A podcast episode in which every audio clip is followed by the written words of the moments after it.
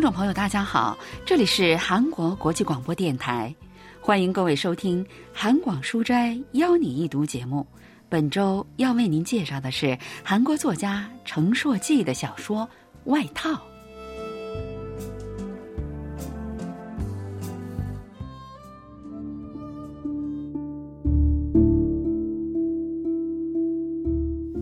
父亲的外套是我在他去世后整理病房的时候发现的。三合板做的衣柜已经有些变形，打开柜门的时候很是费劲。父亲住院时穿来的灰色薄西装、衬衫、蓝色的丝绸领带都放在里面，外套是深褐色的，看起来很厚重，但实际上布料很薄，也不长。应该是春秋装，而不是冬天的外套。但父亲似乎并不在意二者的区别。当然，他从来就不是这样的人。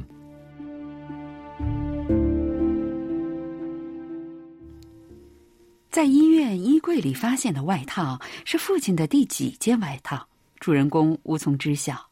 不过，他可以确定的是，在自己出生之前，父亲就已经有外套了。应该是父亲到了可以穿外套，并且能够负担得起的时候，就第一时间买来穿上了。在我的印象中，父亲不管什么时候都穿着外套。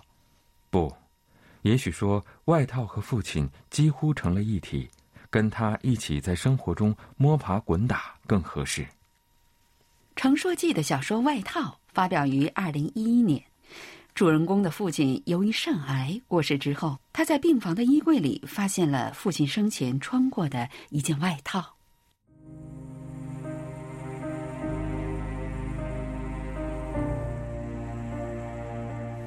我拿着父亲的外套，径直走到他的遗像前。照片里的父亲看上去四十刚出头，用来做遗像显得太年轻了。穿着外套的父亲脸上带着笑容。父亲很少笑，也不知道是谁找到这张照片带来的。主人公把外套像祭品一样放在父亲的遗像前，然后磕了作为丧主的第一个头。我说：“把那件衣服一起火葬了吧。”是啊，应该这样。大姑和二姑认为应该把故人的东西一并让他带走，不留下任何痕迹。但是三姑的想法却不太一样，还是放着吧。那是哥哥最喜欢的外套啊！哥哥生前哪儿给自己买过什么东西？那外套可是哥哥的象征呢，怎么能随随便便就烧了呢？姑妈们的话都有道理，但是在这种情况下，能做决定的人却不在这里。主人公的母亲早在二十年前就患上了老年痴呆症，一直住在一家山间的疗养院里。父亲把大部分的财产都用在了母亲的治疗费上。主人公虽然并不是埋怨父亲没有给自己留下可以继承的遗产。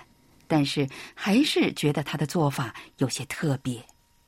葬礼结束后，我把父亲的外套放到了衣柜的最深处。最后，主人公没有烧掉父亲的外套，而是把它收在了自己的衣柜里。父亲的葬礼结束后，短暂的秋天也一晃就过去了。一早一晚，开始感觉到阵阵的寒意。有一天。主人公从衣柜里拿出了父亲的外套。我从父亲那里继承的几样并不多的东西中，实用主义遗传基因就是其中一样。这基因怂恿着我，即使是死去的父亲的遗物，只要能用，就大胆的用吧。实际上，主人公没有兄弟，所以父亲的外套很自然的成了属于他的东西。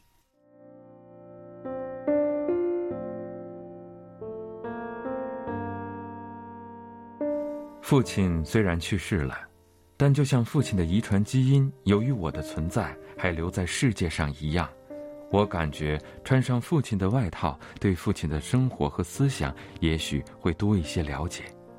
虽然并不想承认，但我应该还是爱父亲的，好像是单恋着一个不怎么考虑子女、眼里只有妻子，并为他付出所有的男人。但是，拿出来的这件外套看起来有点怪怪的，袖口和下摆的线缝裂开了很多。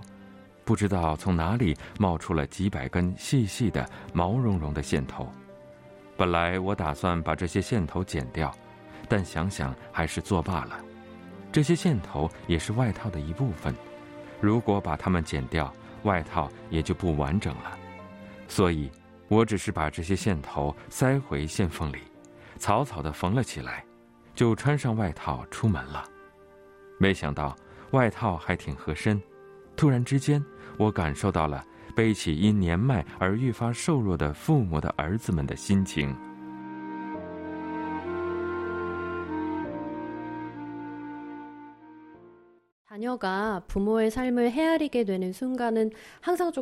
为人子女的对父母人生的理解，似乎总是来得晚一些。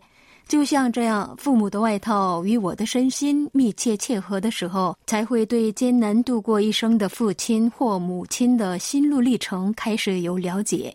主人公也正处于这种情况。我猜测，在父亲生前，他跟父母的关系并不亲密。因为在小说中对他和父亲之间有过什么对话，一起做过什么事情，没有做任何描述。儿子开始对父亲内心有所体会，正是通过对父亲外套的细致描写体现出来的。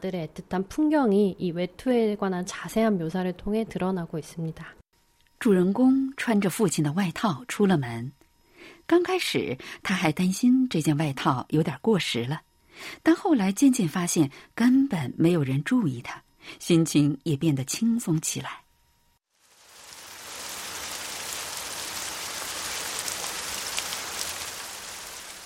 回家的路上下雨了，外套从外套里湿了个透，衣服也变得很沉重。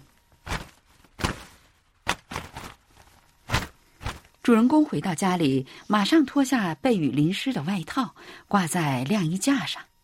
外套在晾干的过程中，不知为何看起来有些闪闪发光，衣料也很挺拔。我想很多人都有这样的一件东西吧。由于总是把它带在身边或者特别珍惜，使得这件东西慢慢的成了本人的缩影。小说中的外套对于父亲来说就是这样的一件东西。按照主人公的话说。这件外套是陪伴着父亲，几乎成了父亲生活的一部分。所以，对于主人公来说，这件外套仿佛带着父亲的遗传基因。小说中，主人公是个不善于表达的人物，所以他穿上父亲外套的内情节会让读者很动情。他想了解，虽然不认同，但很爱；虽然很爱，但并不理解的父亲的人生和想法。所以穿上了那件外套。外套晾干了以后，主人公没有把它放回衣柜深处，而是挂在了外面的衣架上。在那衣架上挂着平时常穿的二十来件衣服。那天晚上，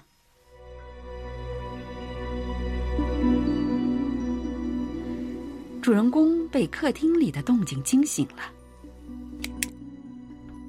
他以为是进来了小偷，便踮起脚尖走到了客厅，飞快的打开了电灯开关，但是却发现门关得好好的，狭小的客厅里也没有能藏人的地方。我回到房间里，挂在衣架最前面的外套映入眼帘，我发现那些线头又伸了出来，沿着缝线的地方一排排的探出头来。让人联想到树木的根须，外套看起来比以前更大，而且好像焕然一新。我心情有些怪怪的。那件外套现在看起来跟脸皮很厚并且精力旺盛的老花花公子很相配，挂在旁边的衣服不知为何显得又旧又皱，就好像被远征军毒打或者是抢劫的农民兵。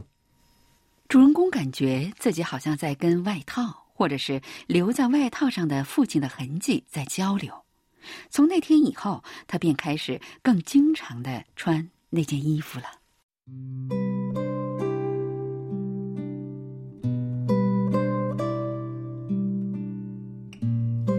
第二天，我找出电熨斗来熨这件外套。我把温度调到最高，着重在有线头的地方反复熨烫。线头顶端有些烧焦了，散发出一股膻味。我满头大汗把外套熨好，衣服看起来更有线条，领子也被熨得直挺挺的立起来。穿着熨过的外套出门，不由得有种洋洋得意的感觉，似乎明白了。贵族们穿着华服面对衣衫褴褛的平民时那种高高在上的感觉，也好像多少体会到了父亲为什么总是外套不离身的心情。就这样，我穿着外套出门的日子越来越多。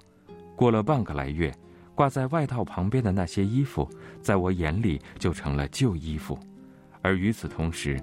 外套变得即使不熨烫，也都像一枚崭新的纸币那样平展发光，线头也越来越多，就好像是一位硬朗老人家的浓密白发。虽然有时候看起来也觉得碍眼，但不得不承认，这件外套完全俘获了我的心。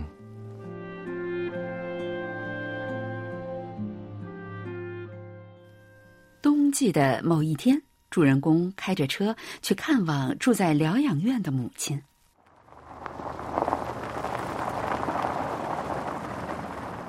前一天晚上下过雪，路上湿漉漉的，再加上雪还在不停的下，下了停，道路看不太清楚。主人公的车翻过了一个小坡，接下来就是下坡路了。在前面五百米处的十字路口有个红绿灯。红绿灯旁边有一辆公交车，闪着左转灯停在那里。虽然那是在左转前可以停车的区域，但是由于中央线附近的积雪，公交车挡住了一半的道路。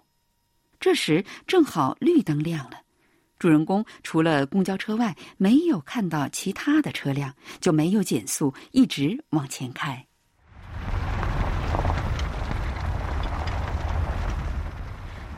但是就在他马上就要开到十字路口的时候，突然发现对面车道上有一辆车正要左转。那辆车的司机一定是被公交车挡住了视线，没能看到对面开过来的主人公的汽车，才左转弯的。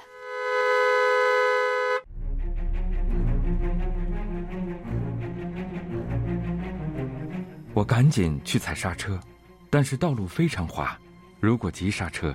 汽车会打滑，不是撞上公交车或者路边的护栏，就是发生翻车事故。可是，如果就这么向前开，百分之百会给对面那辆车副驾驶座上穿着红色夹克、染着褐色头发的六十多岁的女士造成致命伤害。那辆车如果直接撞到我的吉普上，我的车和我自己也不可能安然无恙。但是，借助安全带和安全气囊的保护。危险要比对方小很多，但即使如此，我也不能就这样放任撞车事故发生。这所有的一切都发生在不到零点五秒的时间里。我的脚底感觉到咯咯咯咯的 ABS 刹车特有的反应，因为我从来没有这么急的踩过刹车，所以。这种反应给我的感受也非常强烈，我把所有的力气都用在了脚底上，但似乎还是无法避免事故的发生。就在那时，好像并不是受我的意志控制，我的手不可思议的以极快的速度一气呵成的把方向盘向左转了半圈，然后又打了回来。经过这样的操作，我的车轻轻的擦过要左转的那辆车的车尾。避免了两辆车的相撞。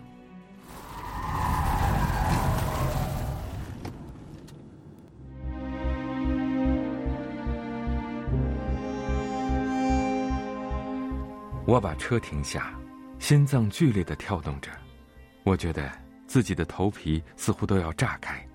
在那个瞬间，仿佛还看到了星星升起和落下。就是在这电光火石之间，有可能会死的某个人避免了死亡，有可能会受伤的某个人什么事都没有发生。在这个决定性的瞬间，是谁让我的手动起来，才避免了这个事故呢？是谁比机器还要正确，比任何计算都要精确的转动方向盘，避免了翻车事故，让所有的人都安然无恙呢？我看看四周。望向天空和田野，最后，我的视线停在了围裹着我的外套上。外套的下摆牢牢地裹住我的大腿和膝盖，袖子就像是安伦布料做的衬衫一样紧贴在我的胳膊上，发白的线头紧紧地护着我的身体。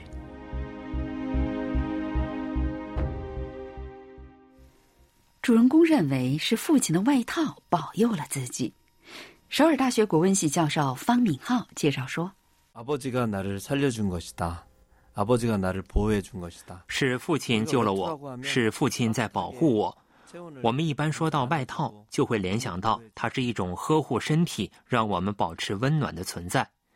果戈里的小说《外套》中就描写了一个小公务员的新外套被劫，结果得了感冒，最后晕倒死去的故事。”如果没有了外套，人们就感觉寒冷、寂寞和独孤。程硕记的这部小说则描写了父亲的外套保护了主人公，让他免于交通事故，强调了外套所具有的保护含义。妈妈，你记得爸爸的这件外套吗？今天这外套救了我的命。主人公给平躺在床上、面向着天花板、双眼望向虚空的母亲讲了今天的交通事故。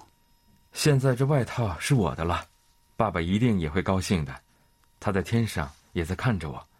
正讲得兴起的主人公吃了一惊，母亲的眼中流出了泪水，两行眼泪一直流到了耳边，不知道是听明白了我的话，还是仅仅是生理现象而已。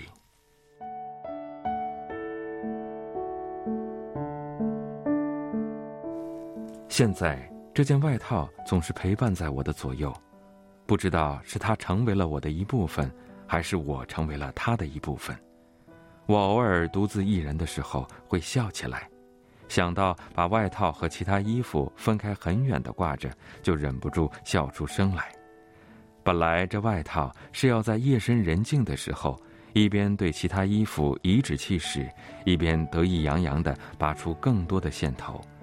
但现在那些衣服离得太远了，甚至还有很多好像满脸皱纹的山村农夫和他双颊被晒得绯红的妻子，还有他的孩子们一样土气的衣服被收进了衣柜里。虽然不知道这是不是事实，但我相信就是这么回事。当我穿着外套，想到他正气不打一处来，便不由得笑起来。妻子用无反相机拍下了那一幕，也许那照片今后会被用作我的遗照。从几天前开始，继承了父亲遗传基因的我的孩子，开始在妻子的肚子里踢腿了。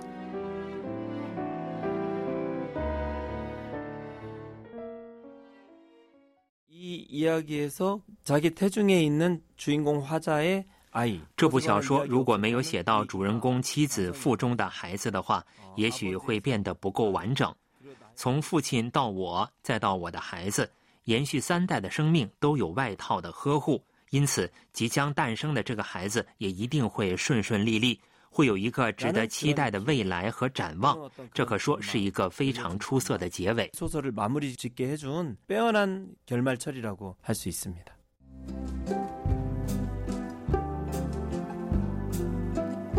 听众朋友，我们在今天的韩广书斋邀你一读节目当中，为您介绍了程硕记的小说《外套》。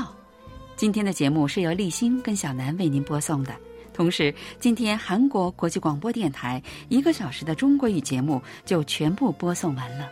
感谢您的收听，再会。